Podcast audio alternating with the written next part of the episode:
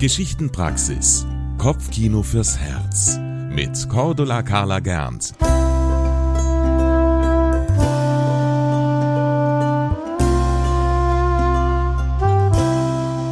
Liebe Zuhörerinnen und Zuhörer, heute erzähle ich euch die Geschichte vom Hasenhirten. Ein Märchen aus Norwegen. Es war einmal ein Vater, der lebte mit seinen drei Söhnen in ziemlichem Wohlstand. Die Söhne hießen Peter, Paul und Espen. Und alle drei jungen Männer lungerten zu Hause herum und wollten so gar nichts arbeiten. Es ging ihnen einfach zu gut. Eines Tages jedoch hörte der Peter, der Älteste, dass der König des Landes einen Hirten für seine Hasen suche. Da ging er zu seinem Vater und sagte, äh, er habe vor, sich zu bewerben, das sei ein Job in seinem Sinne, denn er wolle keinem geringeren dienen als dem König selbst. Nun, sagte der Vater, ich weiß nicht recht. Ich denke, es gibt Arbeiten, die besser für dich passen, mein Sohn. Wer Hasen hüten will, der muss flink sein, und das ist nichts für eine Schlafmütze. Aber alles Reden half nichts, Peter wollte durchaus, packte seinen Rucksack und machte sich auf den Weg. Als er eine Weile gegangen war, da sah er am Wegesrand eine alte Frau. Die hatte, ganz ungeschickt, sich beim Holzhacken ihre Nase in einem Baumstrunk eingeklemmt und zerrte nun verzweifelt, um wieder freizukommen. Peter, der lachte aus vollem Halse über die Alte in ihrer misslichen Lage, es war ein gar zu komischer Anblick. Lach nicht so dumm, hilf mir lieber, knurrte die Frau. Ich wollte Kleinholz richten und dabei habe ich halt meine Nase eingezwängt. Und nun stehe ich schon seit hundert Jahren hier herum und reiße und zerre und hab keinen Bissen gegessen seitdem. Na, wenn du schon hundert Jahre dort stehst, Alte, so wirst du es auch noch weitere hundert Jahre aushalten. So lachte der Peter und ging weiter. Als er nun an den Königshof kam, da nahmen sie ihn gleich als Hasenhirten an. Und der Dienst schien nicht übel zu sein, es gab gutes Essen, guten Lohn, und obendrein war da auch noch die hübsche Tochter des Königs. Doch wenn auch nur ein einziger von des Königs Hasen abhanden käme, drohte dem Hirten die Schlangengrube. Solange nun Peter auf der umzäunten Wiese war, hatte er alle hundert Hasen schön beisammen. Aber sobald er den Wald erreichte, da rannten die Hasen in alle Richtungen davon. Peter, der setzte in großen Sprüngen hinterher und versuchte sie wieder einzufangen, aber bald war er außer Atem und kein einziges Hasenohr war mehr zu sehen. Zögerlich machte sich Peter am Abend auf den Heimweg zum Schloss hoffend, dass die Hasen ihm irgendwie nachkommen würden. Aber die Hasen waren weg, alle hundert. Und vor dem Schloss stand schon der Wärter der Schlangengrube bereit. Nach einiger Zeit wollte sich auch Paul, der Zweitälteste, auf den Weg zum Schloss machen und des Königs Hasen hüten. Die Stelle war wieder frei geworden. Der Vater sagte ihm das gleiche wie Peter und noch so manches mehr, aber Paul wollte durchaus fort. Doch, was soll ich euch sagen, es erging ihm ebenso wie seinem Bruder. Die alte Frau, ja, die stand immer noch am Wegesrand mit der Nase im Baumstamm, auch Paul lachte und ließ sie stehen, den Hasendienst erhielt er gleich, so wie sein Bruder, aber schon am ersten Tag waren die hundert Hasen über alle Berge. Und als er zum Schloss zurückkehrte, stand dort der Wärter der Schlangengrube bereit. Als wiederum eine Zeit vergangen war, trat schließlich Espen, der Jüngste, vor seinen Vater, und er sagte, er wolle sich auf den Weg machen, um des Königs Hasen zu hüten.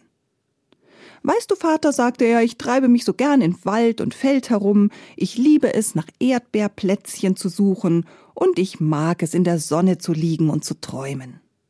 Nebenbei eine Herde Hasen zu hüten, das ist für mich ein Kinderspiel.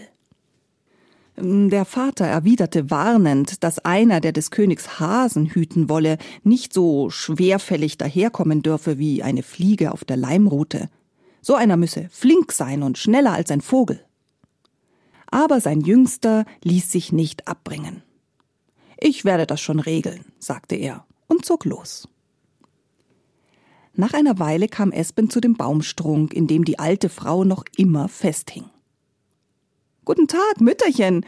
Was plagst du dich denn da mit deiner Nase?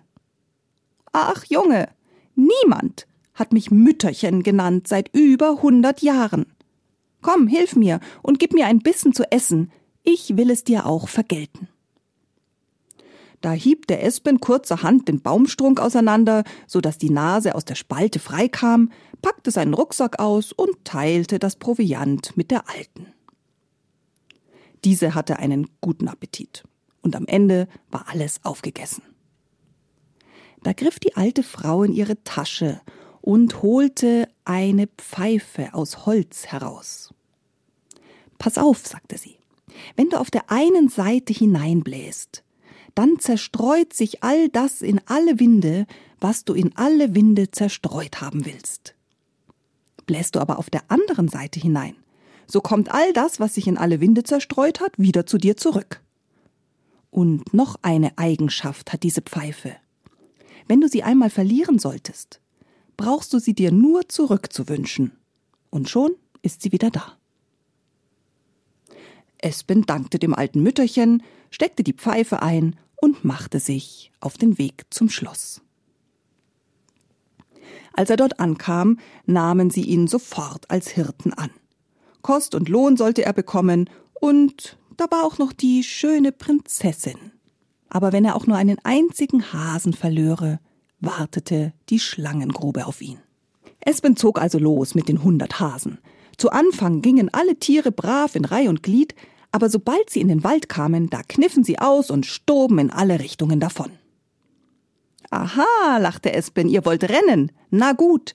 Er nahm seine Pfeife und blies auf der einen Seite hinein. Da rannten und hoppelten die Hasen noch viel schneller, sie schlugen Haken um Haken und zerstreuten sich in alle Winde. Am Abend aber, da blies der Espen auf der anderen Seite in seine Pfeife, und ehe er sich versah, waren alle hundert Hasen wieder da, standen in Reih und Glied, der Größe nach sortiert, wie ein Regiment Soldaten auf dem Exerzierplatz. Das ist ja eine herrliche Pfeife, dachte Espen und zog mit den Hasen fröhlich zurück zum Königsschloss. Der König, die Königin und die Prinzessin aber standen vor dem Schlosstor und staunten. Der König zählte seine Hasen, rechnete und zählte, aber es fehlte kein einziges Tier. Das ist ein Kerl, dachte die Prinzessin bei sich. Am nächsten Tag ging Espen wieder los mit den Hasen, blies am Waldrand in seine Pfeife und die Hasen zerstreuten sich in alle Winde. Er selbst legte sich in der Nähe eines Erdbeerplätzchens in die Sonne und träumte vor sich hin. Nun hatte der König aber eine Dienstmagd losgeschickt, die sollte herausfinden, wie dieser Hirte das machte mit dem Hasenhüten. Und wie die Dienerin nun zum Waldrand kam, da zeigte ihr der Hasenhirte stolz seine Pfeife und erklärte, wie er die Hasen in alle Winde zerstreuen konnte, um sie danach wieder zusammenzurufen. Das ist ja eine ganz wunderbare Pfeife, sagte das Dienstmädchen. Ich äh, gebe dir hundert Taler dafür, wenn du sie mir verkaufst. Nur für Geld ist sie nicht zu haben, sagte Espen. Aber wenn du mir für jeden Taler noch einen Kuss gibst, dann bekommst du sie. Das Dienstmädchen willigte ein, gab ihm hundert Taler und hundert Küsse und bekam die Pfeife. Doch als sie zum König zurückkehrte, war die Pfeife nicht mehr da. Espen hatte sie sich zurückgewünscht. Abends kam der junge Hasenhirte wieder mit seinen hundert Hasen am Schloss an. Der König rechnete und zählte, aber es fehlte kein einziges Häschen. Da schickte der König am nächsten Tag seine Tochter, die Prinzessin, los, um die Pfeife zu holen. Zweihundert Taler hat sie dem Hasenhirten geboten. Doch für Geld allein hat sie sie nicht bekommen. Nein, sie musste auch noch 200 Küsse dazugeben. Als die Prinzessin diese Bedingung hörte, da errötete sie, doch weil sie im Wald ganz alleine waren, küsste sie den Hirten, und es gefiel ihr recht gut. Sie hat dann auch die Pfeife bekommen, doch kaum war sie zurück beim Königsschloss, war diese verschwunden. Espen hatte sie sich zurückgewünscht. Am nächsten Tag schickte der König seine Frau, die Königin, um die Pfeife des Hasenhirten zu holen.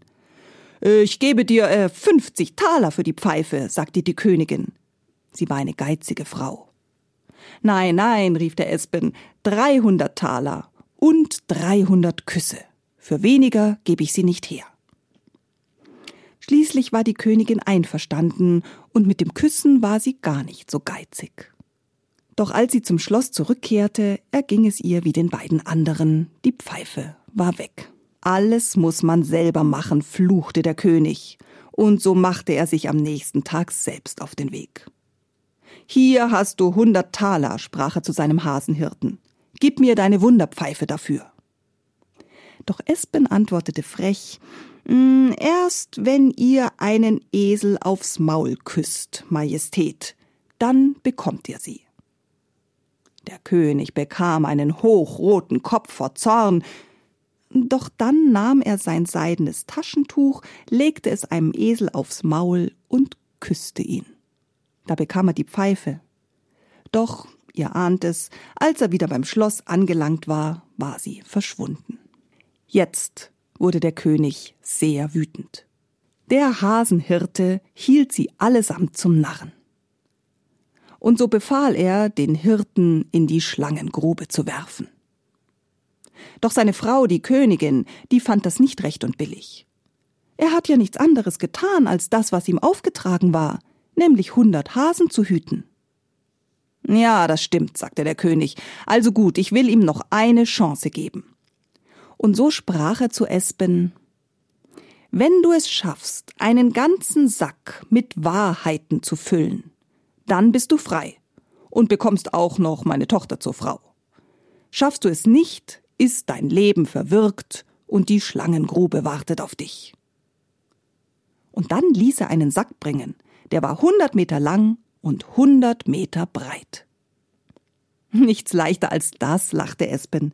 Majestät, ich habe hundert Hasen bekommen, die sollte ich hüten und aufpassen, dass keiner davonspringt. Ist das wahr?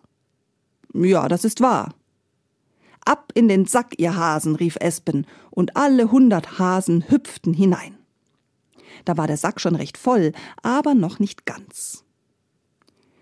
Als ich dann auf der Weide war, sagte der Espen, da kam ein Dienstmädchen und wollte mir meine Pfeife für hundert Taler abkaufen. Sie gab mir hundert Taler und für jeden Taler noch einen Kuss dazu. Ist das wahr? Das Dienstmädchen errötete ein wenig und schlüpfte verschämt in den Sack. Ja, murmelte sie, das ist wahr. Dann, fuhr Espen fort, dann kam die Prinzessin zu mir und bat mich um die Pfeife. Sie gab mir zweihundert Taler und ebenso viele Küsse, die sehr süß und sehr lieblich waren. Ist das wahr, meine Tochter? rief der König erzürnt. Aber die Prinzessin, die war nirgends zu sehen. Hier bin ich, hörte man schließlich eine leise Stimme. Ich bin schon im Sack.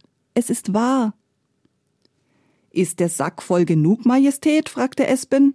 Ja, rief die Königin. Nein, rief der König. Nun, fuhr Espen fort, dann kam die Frau Königin zu mir, bot mir ein wenig Geld, aber viele Küsse an. Genug, genug, rief die Königin und schlüpfte in den Sack. Am Tag darauf kamt ihr dann selbst zu mir, Majestät, fuhr Espen fort. Auch ihr wolltet meine Pfeife kaufen. Schließlich bekamt ihr sie zum Preis von Halt! rief der König. Genug! Der Sack ist voll.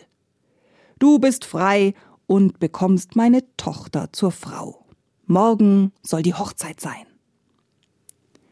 Da öffnete Espen den Sack und ließ alle Wahrheiten wieder heraus. Und man erzählt sich, dass es ein wunderschönes Hochzeitsfest wurde und dass hinter dem Hochzeitspaar hundert Hasen liefen, in Reih und Glied und den Brautschleier trugen. Das war eine weitere Folge der Geschichtenpraxis. Kopfkino fürs Herz mit Cordula Carla Gernt. Jeden Samstagmorgen neu im MKR. Immer um 20 vor 8. Die Geschichtenpraxis ist eine Produktion des katholischen Medienhauses St. Michaelsbund. Wir machen auch Ihren Podcast.